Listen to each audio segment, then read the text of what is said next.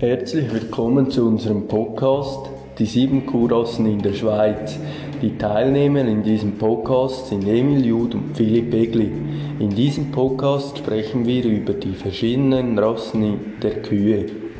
Unsere Rindviehrassen können nicht unterschiedlicher sein, doch eines haben sie gemeinsam. Sie produzieren Milch oder Fleisch in höchster Qualität. Wir wählten dieses Thema, weil wir beide große Freude an den Kühen und deren Eigenschaften haben.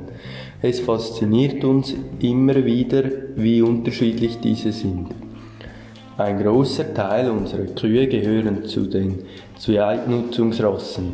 Sie eignen sich also für die Produktion von Milch und Fleisch zugleich, welche Rasse für Lage und welchem Bauern geeignet ist, hängt stark von eigenen Bedürfnissen ab.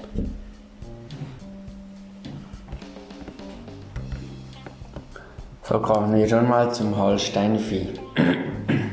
Spitzenreiter in Sachen Milchproduktion ist das auffällige Holsteinvieh. Schwarz oder rot mit weißen Flecken oder weiß mit schwarzen oder roten Flecken ist es nicht nur gut erkennbar, sondern ein wahrer Augenschein. Seine Ursprünge haben die heutigen Holsteiner indes im Gebiet Nordholland, von wo viele in der zweiten Hälfte des 19. Jahrhunderts nach Nordamerika exportiert wurden. So wurde dort die Rasse weitergezüchtet. Ab den 60er Jahren wurden schließlich Holstein und Redholstein Stiere mit Simmentaler oder Schwarzfleckvieh gekreuzt. So entstand eine der leistungsfähigsten Rassen mit einer hohen Milchleistung. Das Fleckvieh. Ein wahrer Alleskönner ist das Swiss Fleckvieh. Die Rinderrasse entstand durch die Einkreuzung von Redholstein-Stieren in die Schweizer Simmentaler-Rasse. Einerseits garantiert für hervorragende Milch ist das Vieh, Swissfleck-Vieh andererseits auch sehr gut für Fleischproduktion geeignet.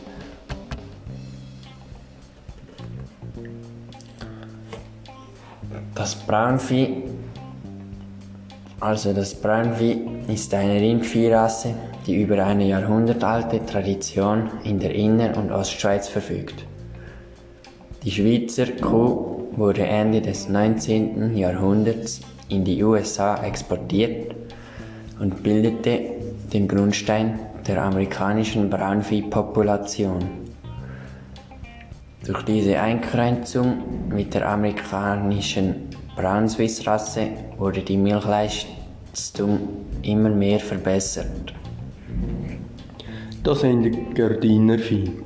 Ob sich sprachlich von den anderen Kühen verstanden werden, denn die kleine, robuste und widerstandsfähige Gebirgskuh sind praktisch nur in den französischsprachigen Seitentäler des Wallis verbreitet. Die Engadiner sind nicht nur gute Milchkühe, sondern auch traditionelle Kampfkühe.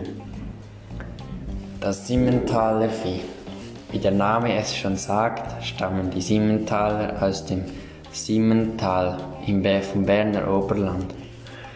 Die typische Zweinutzungsrasse ist mittlerweile auf der ganzen Welt beliebt. Was unsere Kühe in der Schweiz auszeichnet, ist die Reinzucht, die wirklich weltweit einzigartig ist. Das Mont Montbelliar-Vieh. Züchter ist der gleichen Familie wie die Simmentaler angehören. Verbreitet sich die französische Rasse auf der ganzen Welt. Heute findet man rot-weiß gescheckte Zweitnutzungsrassen vorwiegend in der Westschweiz. Das Jersey-Vieh. Erst seit 1995 zugelassen, verbreitet sich die Jersey-Kuh Jersey in der Schweiz rasant. Die kleinen Superkühe wurden ursprünglich zu Forschungszwecken importiert und leisten außen Außerordentliches. Ihre Milch enthält dabei noch den höchsten Eiweißgehalt aller Milchrassen.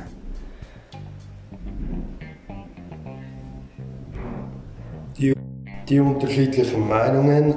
Ja, meine Meinung ist, dass die Kuh, dass es abhängig macht, in welchem Gebiet man lebt. Ich komme zum Beispiel aus einem Berggebiet und da bin ich eher Fan vom Simmentaler und Obe, denn diese Kühe können wir ohne groß Kraftfutter verfüttern, also mit äh, betriebseigenem Futter gut bei, bei der Milchleistung halten. Aber wenn man natürlich im Tal unten ist mit äh, Ackerbau, also wo Ackerbau betrieben werden kann, ist meine Meinung, dass man dort auch gut auf intensivere äh, Rassen umsteigen kann, wie zum Beispiel Holstein oder äh, Swissvieh, Swiss Braunvieh, die zwar nicht so fleischig sind wie Simmentaler, aber die ihre Fleischigkeit durch die Milch aus, äh, ausgleichen und so eigentlich auch ein profitables äh, Geschäftsmodell sind. Meine Meinung ist äh,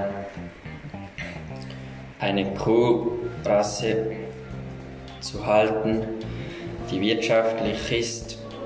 Und zwar äh, zum Beispiel jemand, der jetzt alles Land oder fast alles oder viel um, um den Betrieb oder um den Stall herum hat, würde ich ihm vorschlagen, das Vollweiden mit leichten, kleineren Kühen auszuprobieren, wie zum Beispiel das Jersey Vieh. Da, dazu später mehr. Ähm, ja, weil es ist eine, eben wie schon gesagt, eine kleine Rasse, die aber einen sehr guten Gehalt hat, auch in der Milch und äh, einen kleinen Erhaltungsbedarf hat auf die Milchmenge, die sie geben kann im Vergleich zum Beispiel zu einer großen Holsteinkuh. Eben, die Jersey-Kuh kann man auch noch einkreuzen mit äh, kleinen Holstein, den Holstein-Friesen.